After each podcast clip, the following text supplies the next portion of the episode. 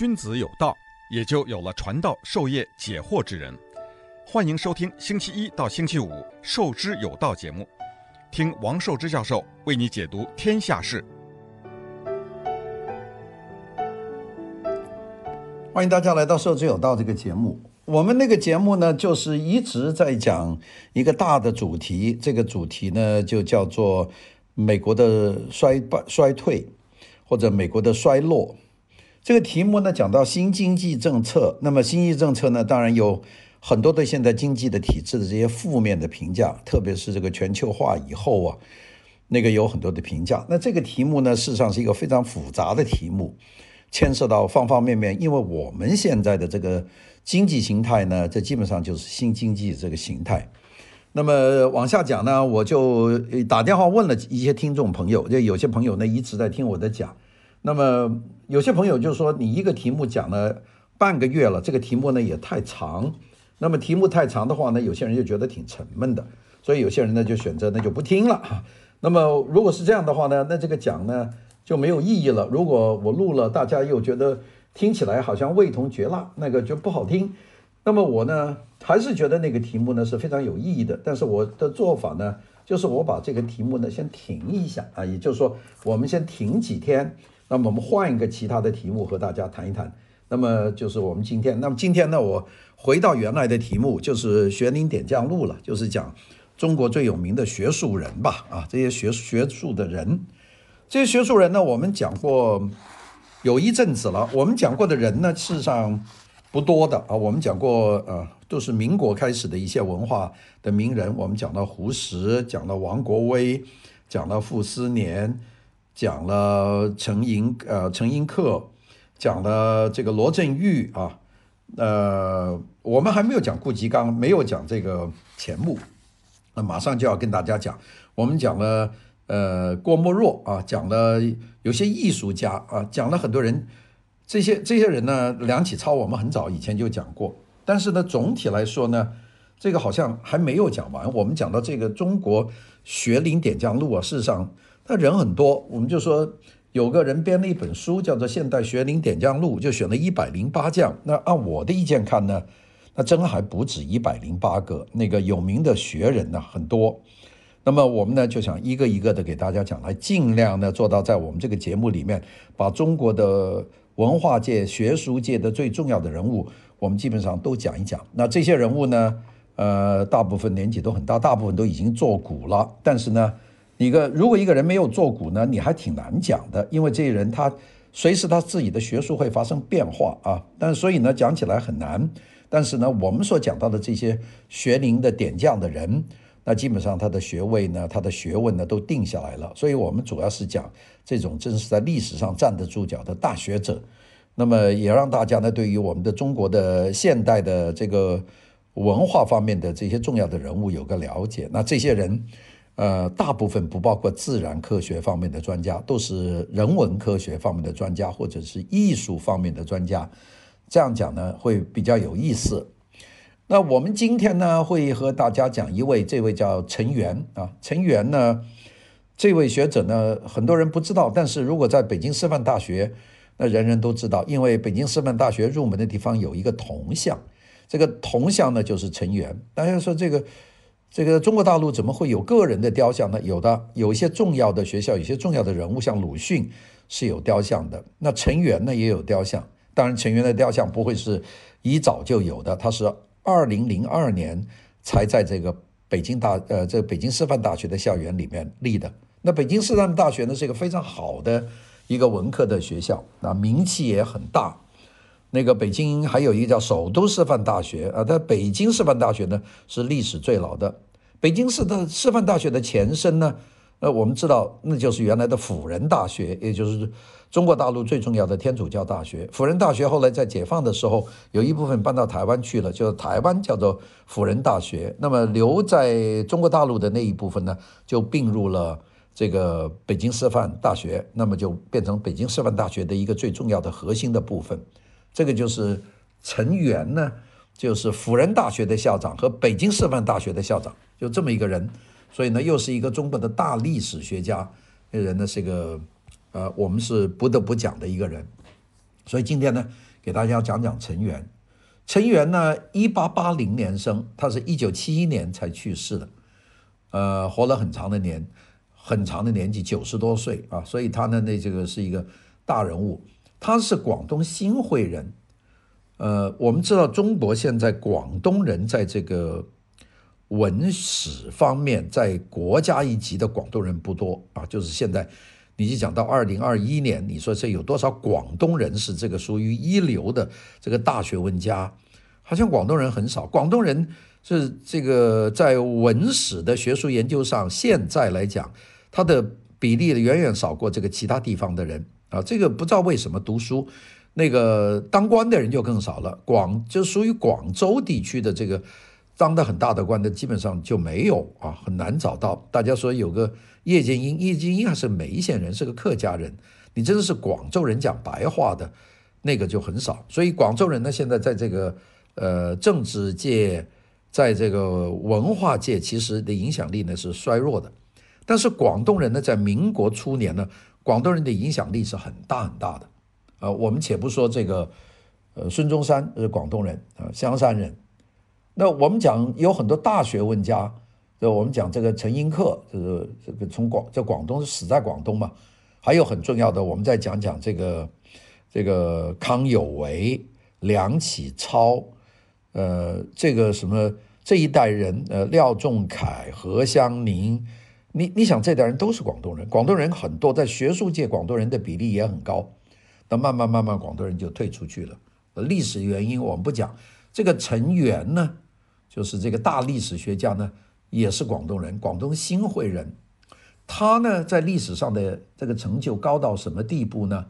他是被呃有人呢叫陈庚旺，陈庚旺是一个非常重要的一个一个这个中国的这个历史学家了。陈耕陈耕旺，耕是耕田的耕，他是安徽人呢，他治学非常非常了不起。陈耕旺呢，就说中国有四个大历史学家，现代有四个，那一个呢？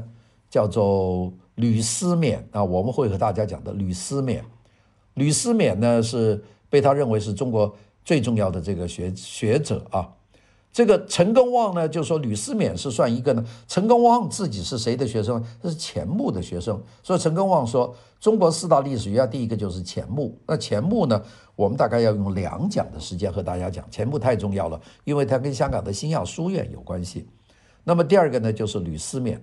吕思勉呢，呃，这个也是一个非常非常重要的一个一个大学者，他是这个华东师范大学历史系的教授，那他是中国现代四大史学家。第三个呢，就是陈寅恪，那我们讲过陈寅恪，就中山大学的，那就是钱穆、吕思勉、陈寅恪，再加上陈元，这四个人就是中国历史学界的最大的四个人。那这四个人呢，我们今天。当然要花点时间讲讲这个陈元。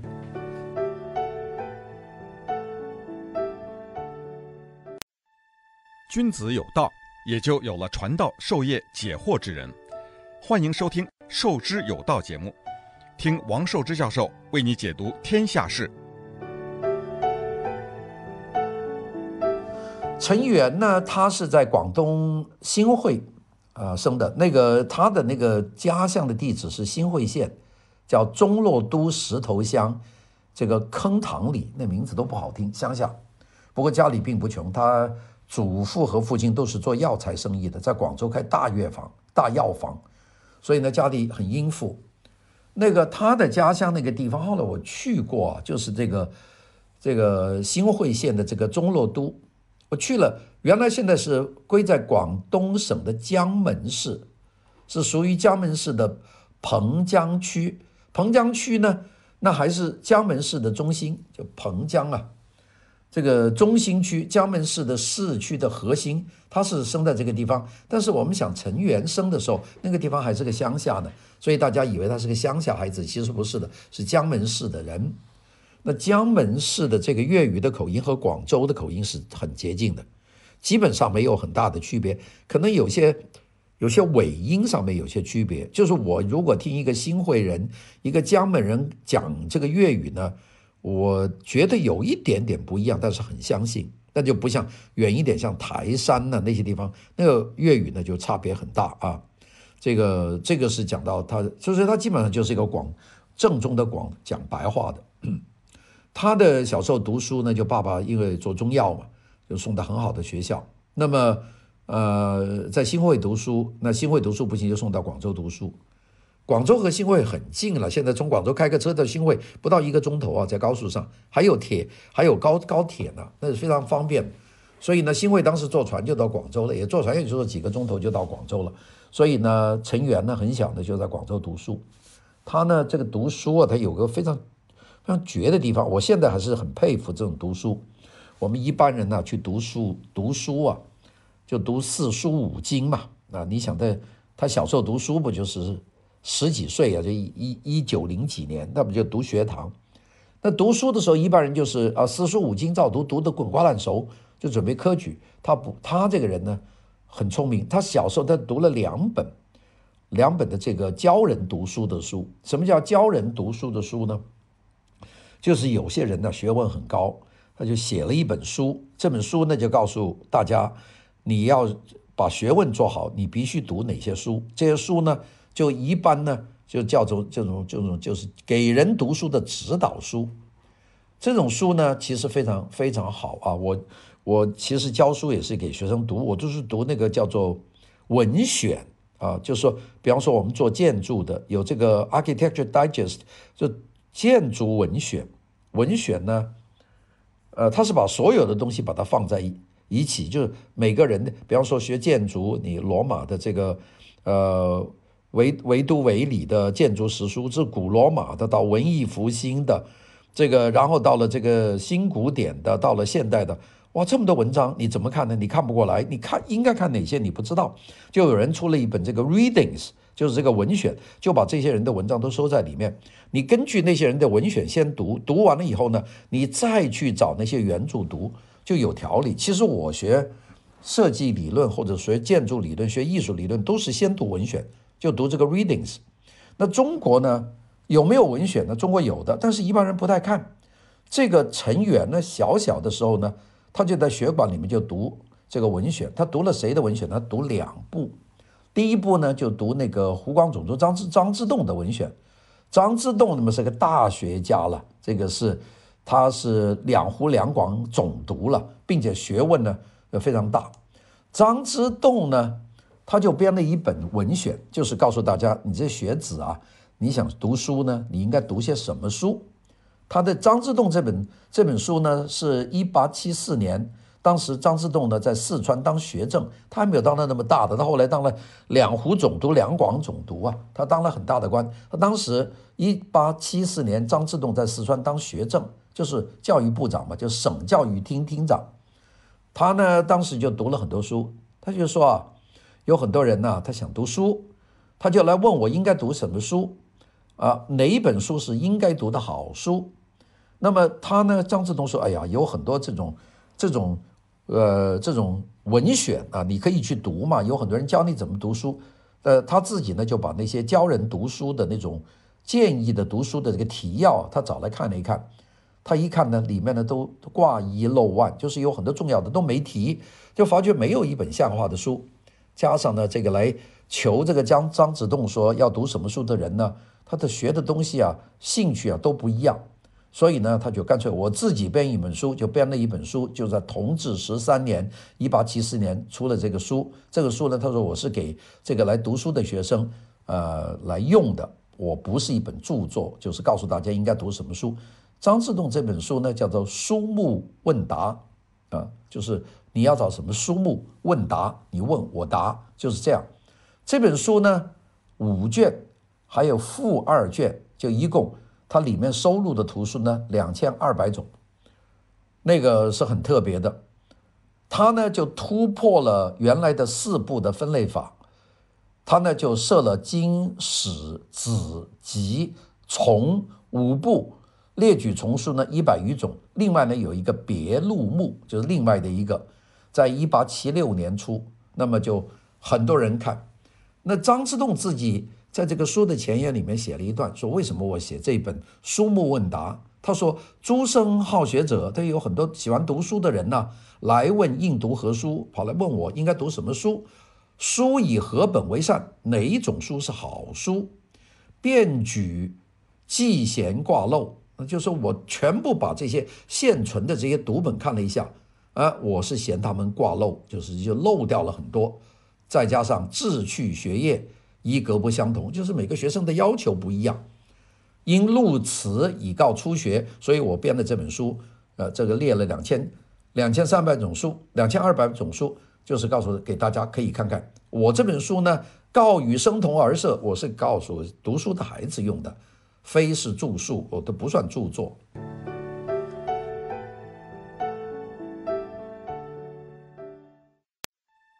君子有道，也就有了传道授业解惑之人。欢迎收听。授之有道节目，听王寿之教授为你解读天下事。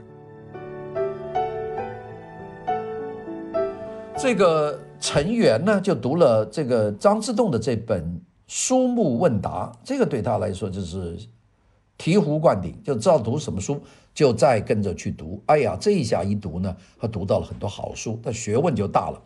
他跟着就读了一本大的，这本书呢是一本大型的解题书目。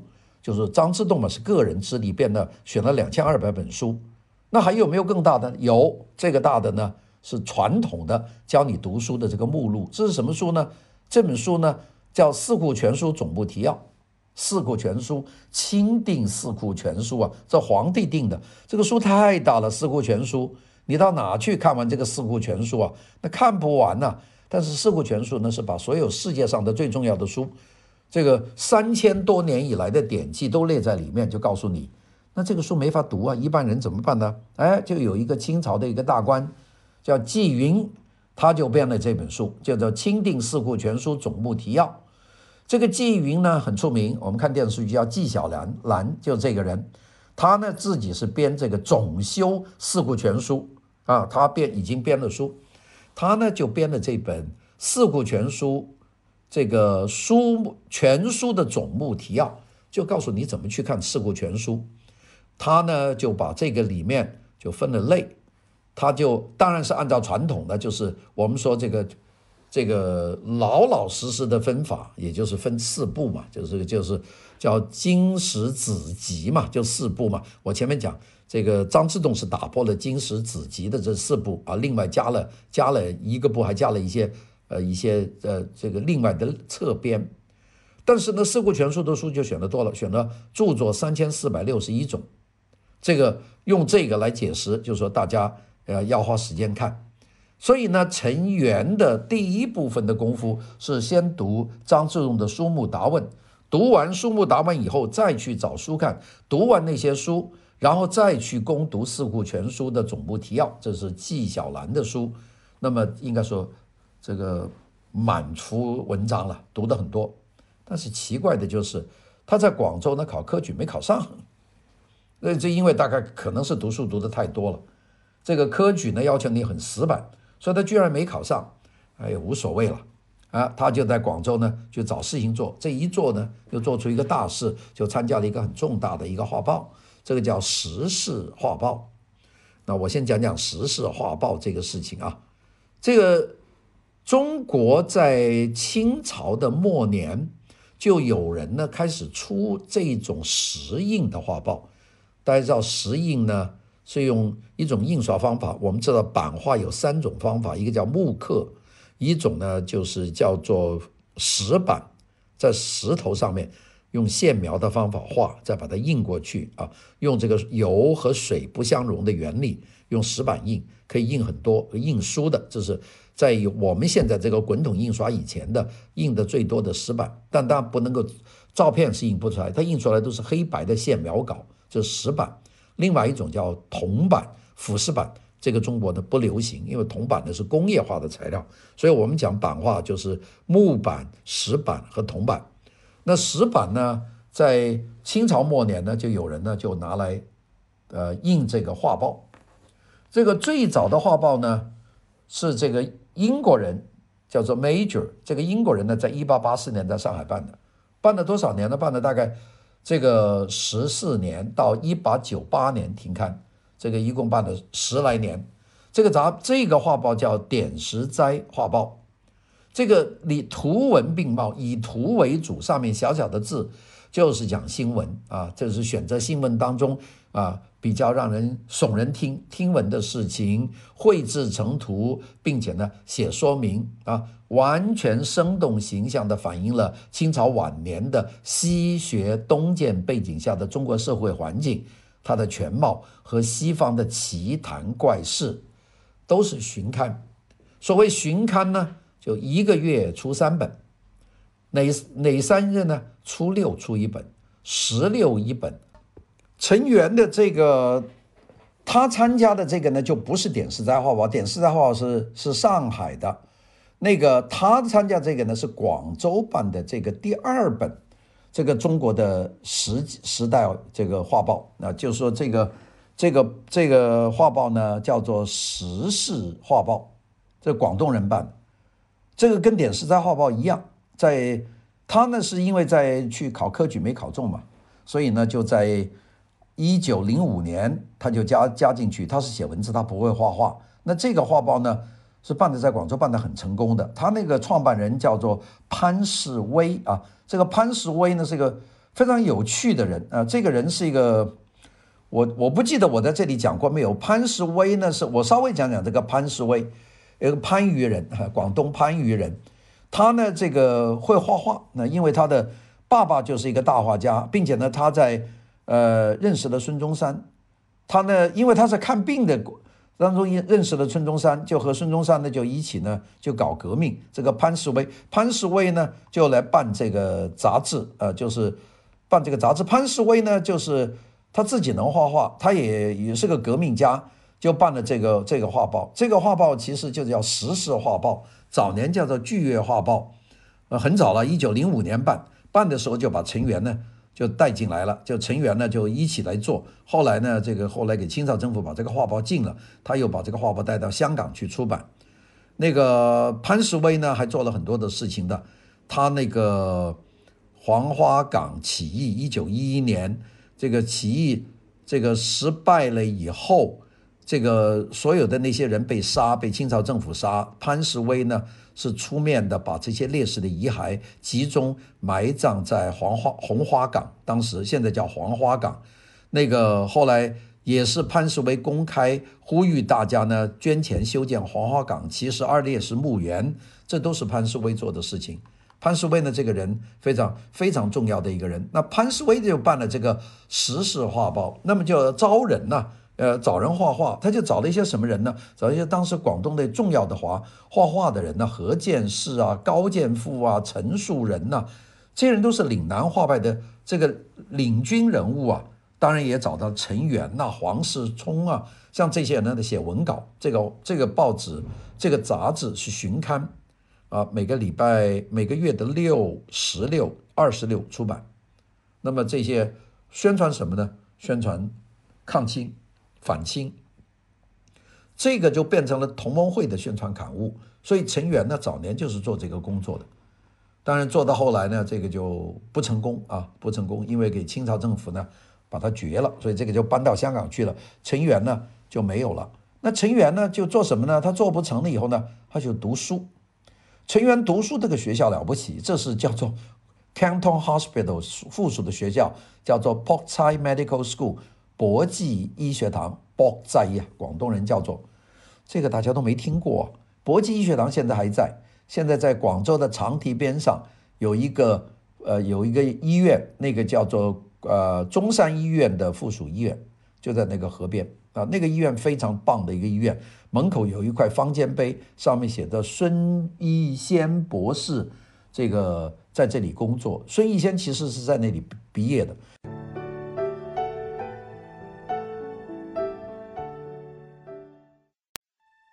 君子有道，也就有了传道授业解惑之人。欢迎收听《授之有道》节目，听王寿之教授为你解读天下事。我下面讲讲陈元进的这家学校，这叫博济医学堂。博济医学堂呢是附属于广东医院，叫 Canton Hospital，广东医院呢是一家教会的医学专业学校，他的这个校长，首任校长呢是个美国人，这个校长叫 John Glasgow Kerr 啊，K-E-R-R，长老会长老公会的教徒，他是个医生，他是从 Ohio 的这个 Duncansville 来到的。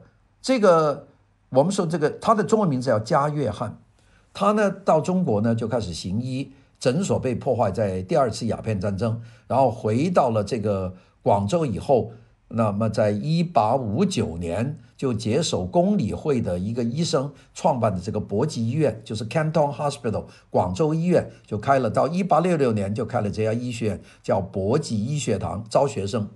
这个博济医学堂呢，还真有些非常棒的有名的学生，我就讲哪几个呢？第一个。康广仁，康广仁是康有为的弟弟，也是戊戌六君子。大家知道戊戌变法，戊戌六君子是给这个慈禧太后砍头的，就是谭嗣同、林旭、杨锐、杨生、杨生秀、刘光第和康广仁。这个康广仁呢，就是康有康有为的弟弟，在北京呢菜市口被慈禧太后杀了头，因为搞戊戌变法，公车上书嘛。这个康广仁呢，就是博济医学院毕业的医学堂，还有一个在这里毕业，就是陈元，一九零七年入读，那当然后来没学医了，做了做了宗教历史学，这是他的第二个。还有一个人读书读得早的，一八八六年来读书的，这个人谁呢？就是孙中山。所以孙中山跟陈元是校友，先后校友。但孙中山早了，比他早差不多二十年，八六年入读啊。读了几年，然后从那里毕业到海外去。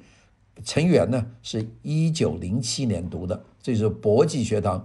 所以按照这个逻辑来说呢，这个成员呢应该是做医生的啊。但是呢，成员的这个情况发生很大的变化，因为辛亥革命成功了，成员又是同盟会的同这个成员，所以呢就当选了。一九一三年就当了国会的众议员，就到北京去了。